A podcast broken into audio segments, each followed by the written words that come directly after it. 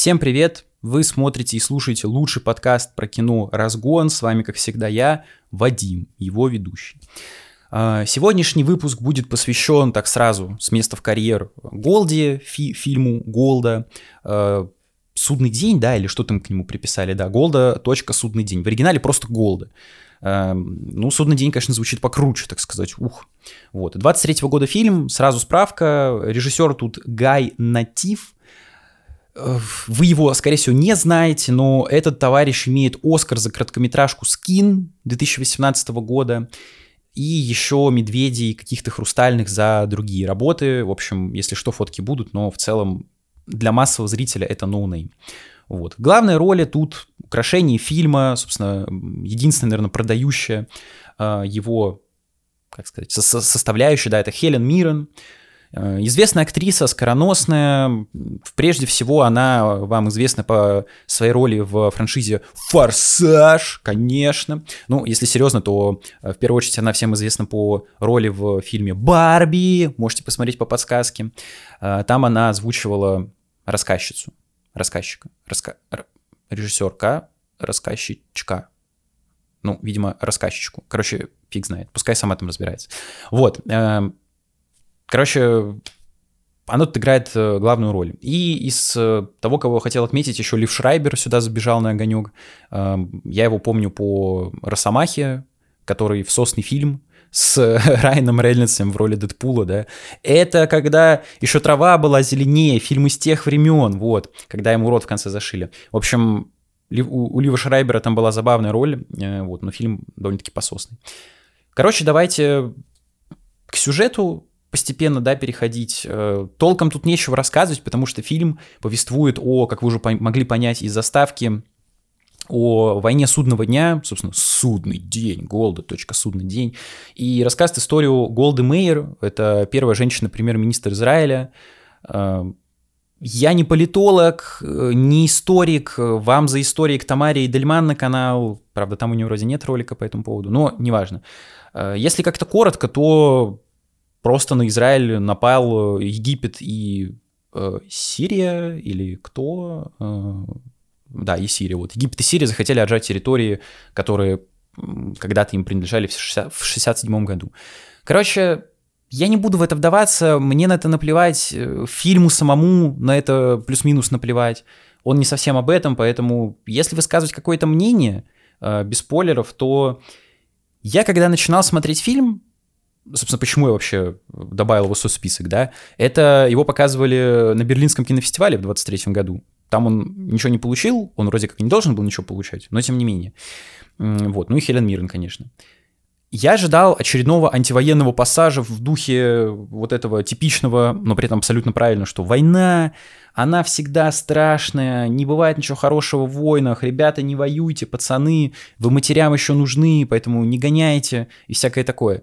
Оказалось, имхо, конечно, но фильм не совсем антивоенный, то есть понятно, что Хелен Миррен не бегает с охапкой каких-нибудь там ядерных условно боеголовок, да, и не швыряется ими там в египтян или сирийцев, мол, куда вы лезете, сволочи, я вас не звал, идите нахер, вот, но как будто режиссер хотел показать не совсем это, то есть тут лента, она скорее э, биогра- би- биографическая, про именно Голду Мейер, вот, то есть как человек существует, политик, да, э, во время войны, условно профуканный.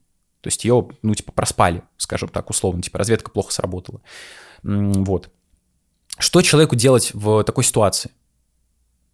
Э, девушке, мужчине, Тут в целом все одинаково показаны, поэтому я уж не буду говорить, что вот, железная леди, там показали женщину в трудное время. Тут все сидят на очке, никто не знает, что делать. Поэтому не скажу, что это такой женский взгляд на войну, хотя об этом тоже чуть попозже поговорю. Ну, в общем, если мнение, то как-то так. Дальше будут спойлеры, хотя я не знаю, какие спойлеры могут быть к, ну, условно, типа историческому фильму, да, который основан на реальных событиях. Но, в общем, если вы не хотите ничего знать про фильм, то идите смотрите и возвращайтесь сюда. Он вроде как еще идет в кино.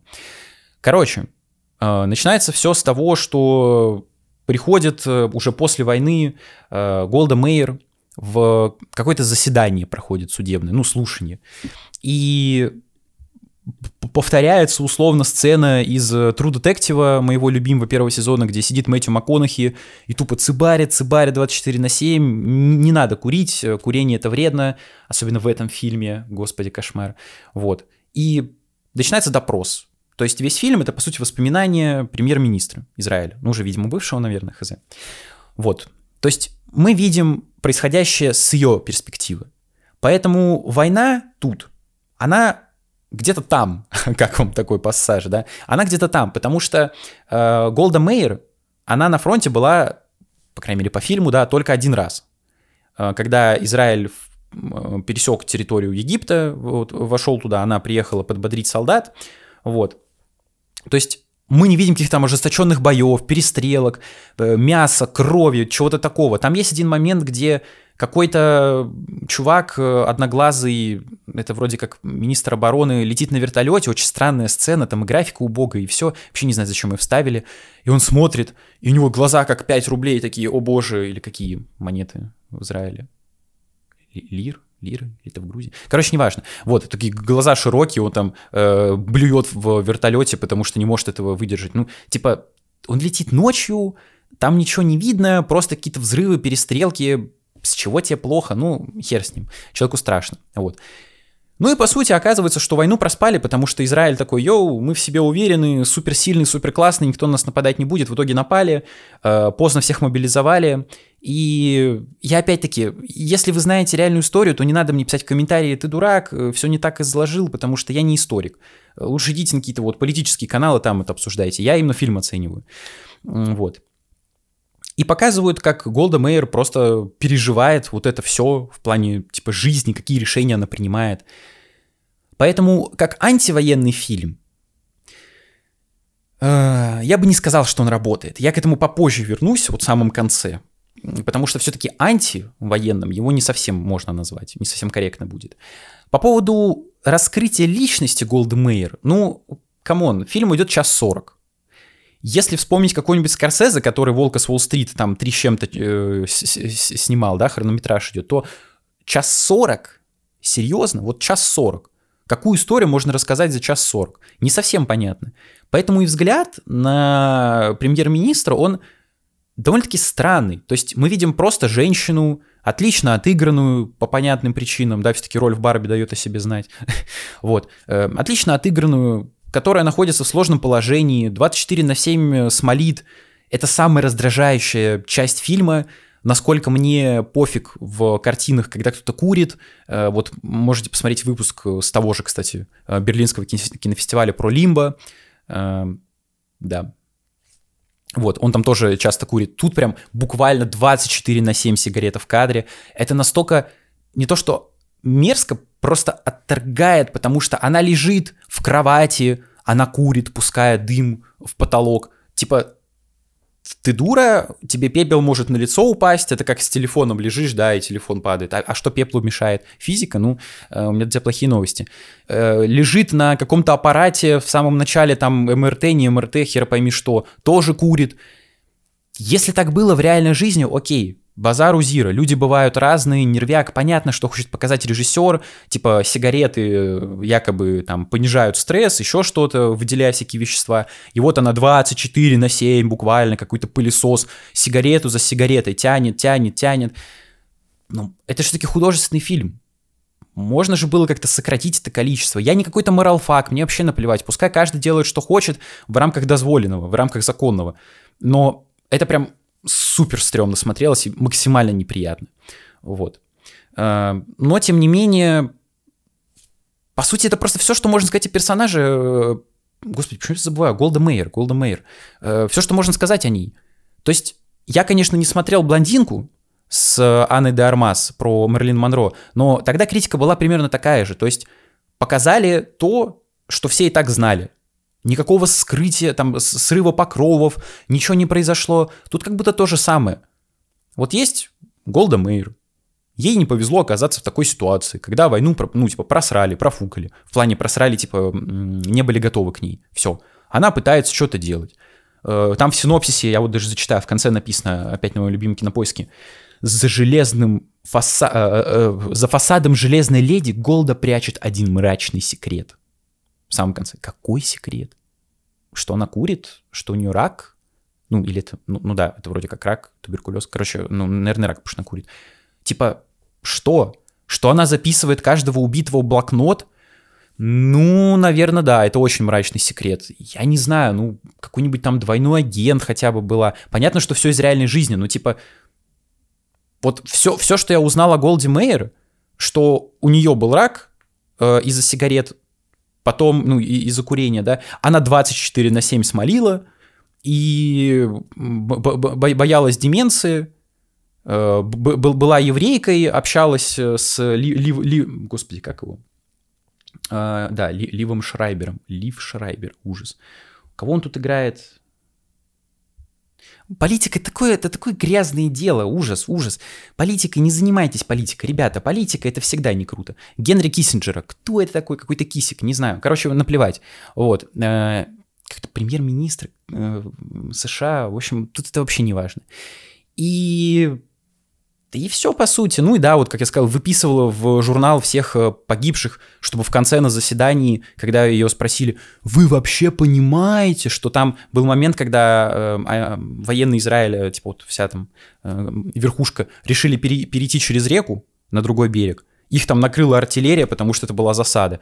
И Хелен Миррен там такая, о боже, что случилось? Сразу курить, курить, бежит, бежит, записывает числа и говорит, вы понимаете, сколько человек погибло? Она достает э, свой э, этот э, блокнотик и такая, там, столько-то, столько-то, вообще-то у меня все выписано до последнего человека, и я скорбила. Ну, как бы понятно, что она сопереживает, но это ведь война, ну, это понятно, это, это, знаете, так забавно, когда вот ты сидишь сейчас, да, э, там, ну, когда было еще мирное время, да, не было э, войн, вот, просто сидишь дома и такой, блин, вот Вторая мировая война, да, ну это ж надо было так с этой линией Мажино, или как она там, да, вот обосраться. Ну на что французы-то надеялись? Ну понятно же было, что надо делать. Всегда легко говорить, когда ты уже смотришь свысока, так сказать, на какой-то исторический пласт, и ты можешь прям досконально в этом копаться, рыться, еще что-то. В этом плане был фильм э, Салли с Томом Хэнксом. Я именно оттуда этот момент помню, когда на Гудзон... А, «Чудо на Гудзоне» на русском языке, да, фильм называется. Ну, в оригинале просто вроде Салли где пилот посадил э, самолет на Гудзон, реку. Вот. И тогда было разбирательство, там птицы влетели в двигатель, нужно было срочно где-то э, садиться, приземлиться. Вот. И было громкое дело, что вот, зачем ты это сделал, не мог ли долететь до какого-то э, а аэродрома туда сесть или там вообще до какого-то аэропорта. Он такой, нет, я не мог потому что там стрессовая ситуация. В конце узнается, что если, ну, типа, все тесты показывают, что на самом деле он мог долететь, ему хватало времени, но если заложить там сколько-то секунд или минут на то, чтобы мозг человеческий сообразил, что делать, то времени-то не хватает, чтобы сесть там, чтобы долететь. И тут то же самое. То есть в этом разве есть что-то новое? Что вот, блин, ребята, вы могли сделать иначе. Тогда это казался, ну, тогда это казалось умной идеей, потому что ты не знаешь, понятно, когда ты знаешь, где стоят силы, еще что-то, то тебе легко судить. Когда у тебя разведка плохая, например, или не особо качественная, там двойные агенты, интриги, еще что-то, как опираться на эту информацию? Вот они сделали решение и все.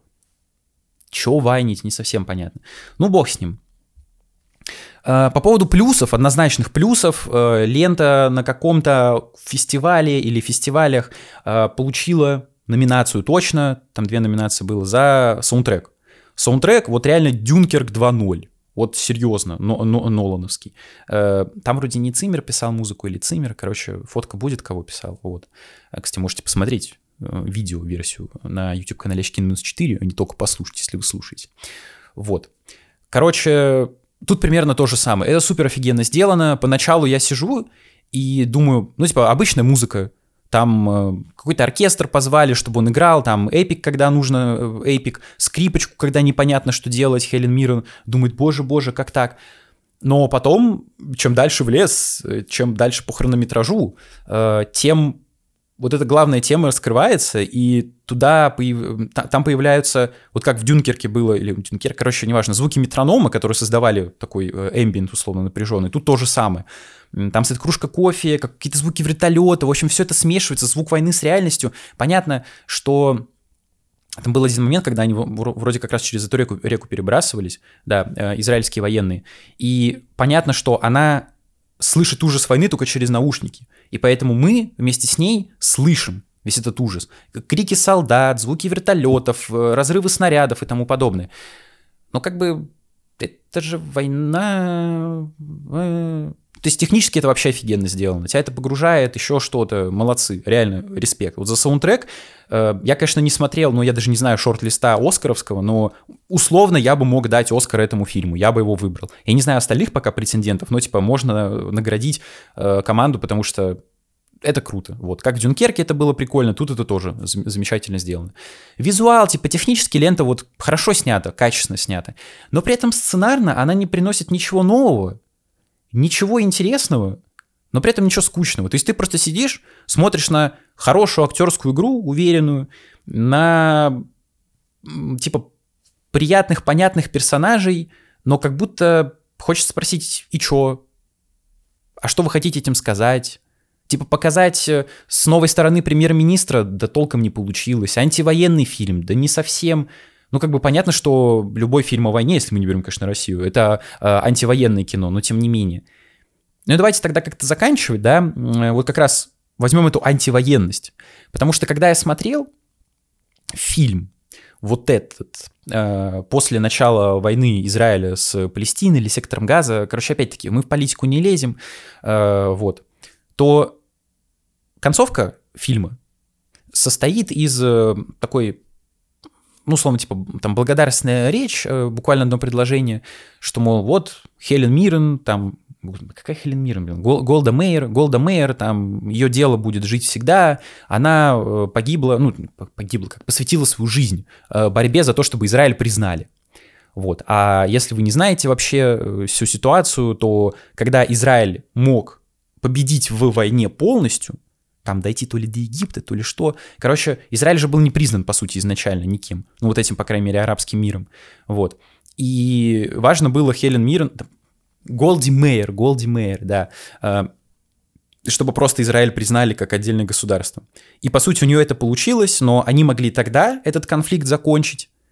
Но Запад пошел на попятную, потому что цены с 4 долларов э, за баррель нефти э, поднялись до 12, насколько я помню стало экономически невыгодно жить, как бы, и стали давить на Израиль. Типа, йоу, ну-ка давай-ка прекращай войну, что это тут развязал? Он, да, давай, блин, война судного дня, долго как-то затянулась этот день, уже не день, а почти месяц, вот. И тогда этот конфликт заморозили. И вот в конце фраза типа, да, вот, э, молодец Голда Мейер, там, все дела, э, вечно будем помнить ее там труды, еще что-то, ее вклад в историю Израиля и мира на арабской земле как бы 20 октября, чуваки, как там мир поживает, как там заморозка конфликтов всяких, э, Запад, э, Америка. Э. И на самом деле хочется вот то, что я для себя понял, да, вот после просмотра этого фильма, это одну простую истину. Насколько Fallout гениальная игра. ну, окей, э, не игра, конечно, а э, вот эта основная мысль, что война Война никогда не меняется. И то, что было тогда, оно с точностью повторяется сейчас. Опять какие-то организации террористические, контртеррористические, э, всякие, не знаю, там люди плохие, хорошие, еще что-то, атакуют других людей. Почему? Хотят территорию.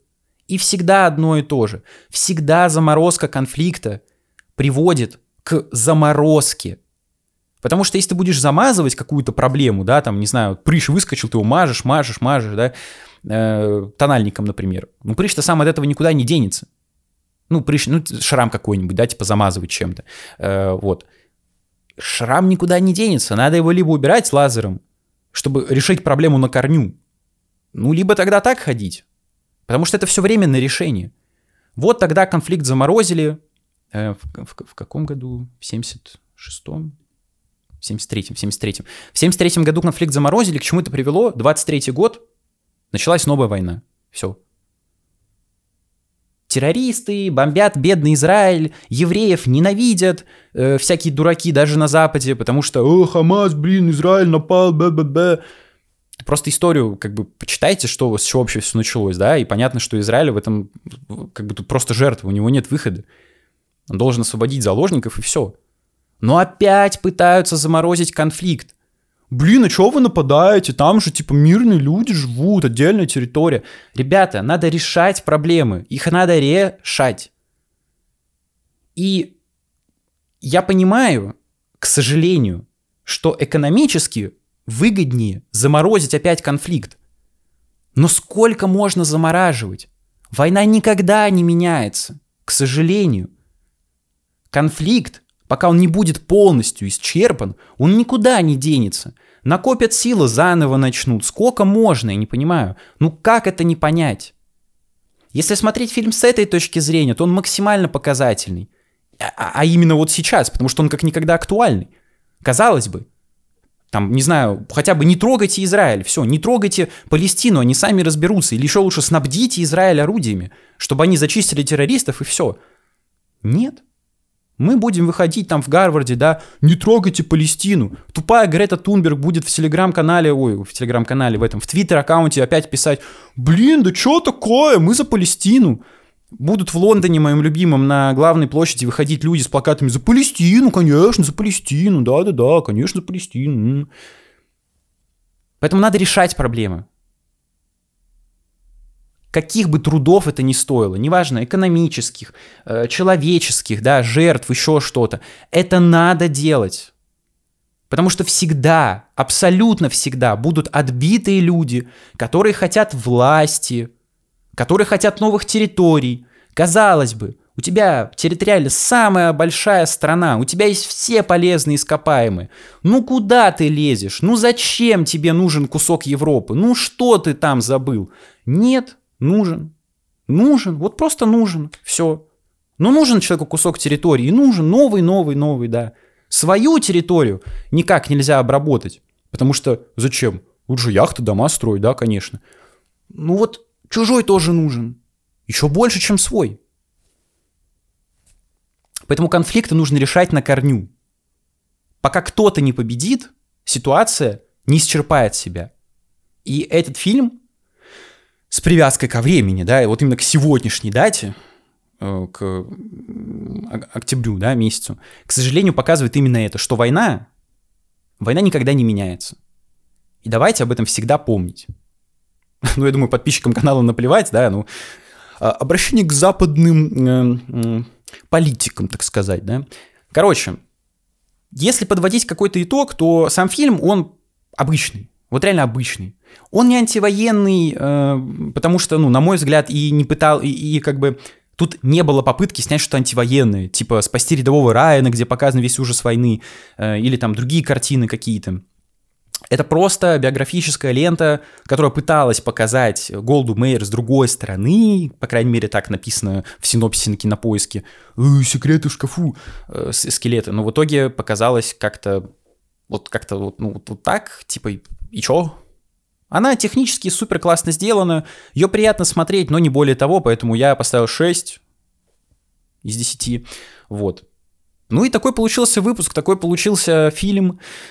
Жаль, конечно, что ничего не меняется в наше время, но главное, что не меняется качество YouTube канала. Очки на минус 4, ребята. Так что подписывайтесь, ставьте лайки, пишите комментарии, звоните в колокольчик, помогите каналу э, как-то распространиться, вот. Тем более веточка у меня есть Каннского кинофестиваля, поэтому настоящий, если что. Так что э, уважаемый, так сказать, блогер э, знает, что говорит. Вот помогите каналу пробраться с, через эти алгоритмы непонятные, ужасные. Вот, распространить этот ролик. Можете поддержать финансово, на Бусти подписаться, ссылки в описании, QR-коды на экране, на DonationAlerts, на Бусти в скором времени, да, выйдут э, новые эксклюзивные ролики, вот. И тут уже будет список уважаемых людей, которые уже поддерживают. Спасибо вам большое, что верите, что любите. Я вас тоже всех люблю, э, вот. Вы самые классные ребята. Э, хоть хотите послушать, а не посмотреть, если вам так удобнее, то ищите на всех аудиоплощадках, Яндекс Музыка, Apple подкасты, Google подкасты, что угодно и тому подобное. Вот. Ну и на телеграм-канал подписывайтесь, тоже ссылка в описании, QR-код на экране. Там э, выходят небольшие текстовые заметки про фильмы, которых не будет на канале, а, или же какой-то live-контент. Ну вот. Так что помните, что война никогда не меняется, к сожалению. И не замораживайте конфликты. Не знаю. Это просто очень грустно, что так случается, что все циклично, история циклична. Она не имеет слагательных наклонений, при этом она всегда повторяется, как мы видим, как 23-й год, 22-й это показал. Но будем надеяться, что дальше нас э, ждут только лучшие времена, что вот этот непорочный круг эта кабала какая-то, да, э, разорвется, и люди будут жить в мире, конечно, и э, будем, будем как и все радугой, как э, розовые пони, поэтому счастья всем, ми- мирного неба над головой, в какой бы стране вы ни находились, скорейшего разрешения всех конфликтов, разруливания, потому что все всегда заканчивается за дипломатическим столом, как в этом фильме показано, как в реальной жизни показано в других конфликтах, всегда все равно все соберутся, поговорят, обсудят и тому подобное. Тут хочется, чтобы даже ни, ничего не доходило до войны, чтобы все там и решалось, в этих кабинетах, колуарах и тому подобное. Как угодно, но лишь бы не война. Вот. Потому что это прям совсем конечная точка. Ну и всем пока.